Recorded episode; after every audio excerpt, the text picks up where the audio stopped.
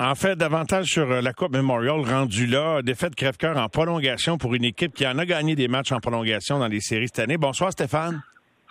Salut Mario, ça va bien? Oui, ça va bien, content de te retrouver, mais euh, c'est, ça me faisait de quoi de voir les cataractes perdre puis euh, d'encaisser l'émotion de, de l'agonie de la défaite en quelque sorte. Là? Ah, c'était difficile, honnêtement. Là. Euh, cette équipe-là, c'est un, un groupe serré. Là, puis je sais que c'est un cliché, puis on dit ça chaque année là, de la plupart des équipes qui gagnent, mais ça se sentait qu'il y avait quelque chose de, spécial dans ce groupe-là. Puis tu as parlé des victoires en prolongation, ça a été 7 en 7 en série.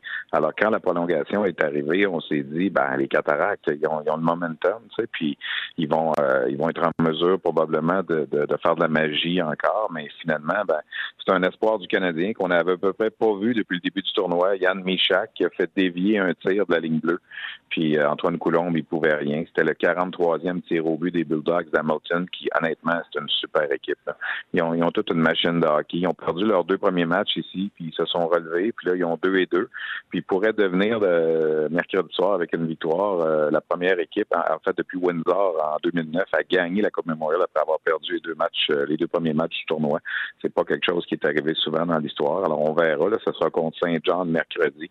Ce soir, pour revenir au Cataract, ben, Maverick Bourque, Olivier Nadeau, euh, William Veillette ont été les marqueurs.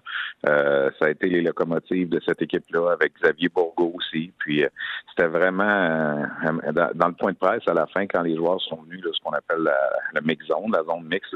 Dans le cas de Bourgo, il y avait encore son dans le cas de Bourque, il y avait encore son chandail de capitaine sur le dos. Là, puis t'as l'impression qu'il voulait pas l'enlever. Puis ça fait quatre ans qu'il est là, qu'il est élevé là, lui, Et tout ça. Euh, c'était vraiment difficile, honnêtement. Puis euh, euh, c'est la fin de leur parcours. Puis si tu veux vraiment être honnête, ce soir, l'équipe qui a le mieux joué a gagné le match. je ah, pense que Hamilton, Hamilton, Hamilton, ce soir, là, les, les, meilleurs ont été les meilleurs. Là.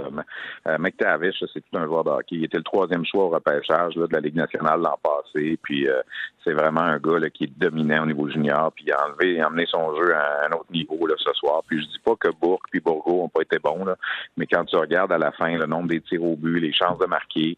Euh, puis oui, Shawinigan aurait pu gagner. Il menait avec 10 minutes à jouer. Là. Il menait 3-2. Euh, puis euh, finalement, ben, on a créé l'égalité du côté des Bulldogs. Puis c'était allé en prolongation. Ça a pris euh, un petit peu plus de 10 minutes. Puis Michak a marqué son, premier du tournoi. Et d'autres choses à tirer. Est-ce que les Sea Dogs, tu crois que sur papier, le rendu à ce que tu as vu des derniers matchs, les Sea Dogs sont-ils sont à un moment de leur année où là, ils sont supérieurs au Cataract? Ça va te donner une meilleure finale?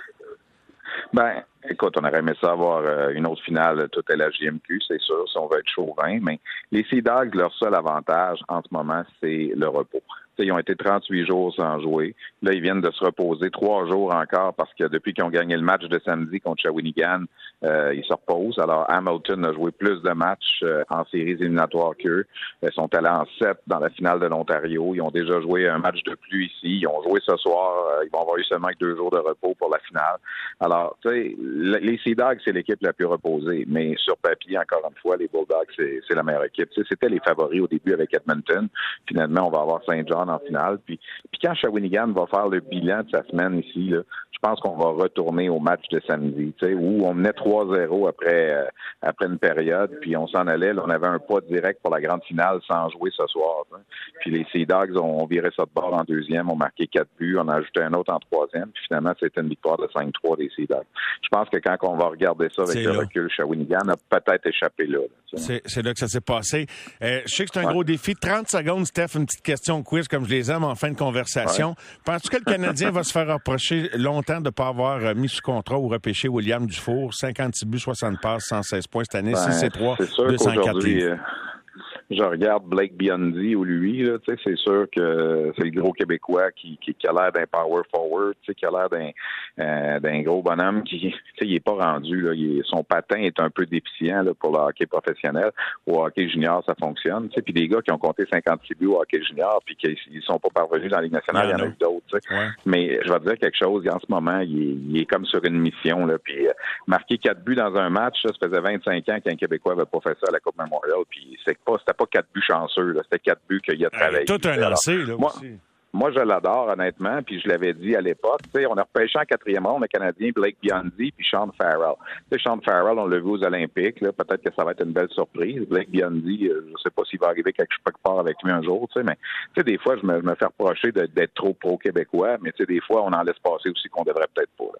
C'est sûr, c'est sûr. Ben, Steph, merci beaucoup et une excellente fin de soirée. On se reparle bientôt. Merci, salut. Merci, Steph.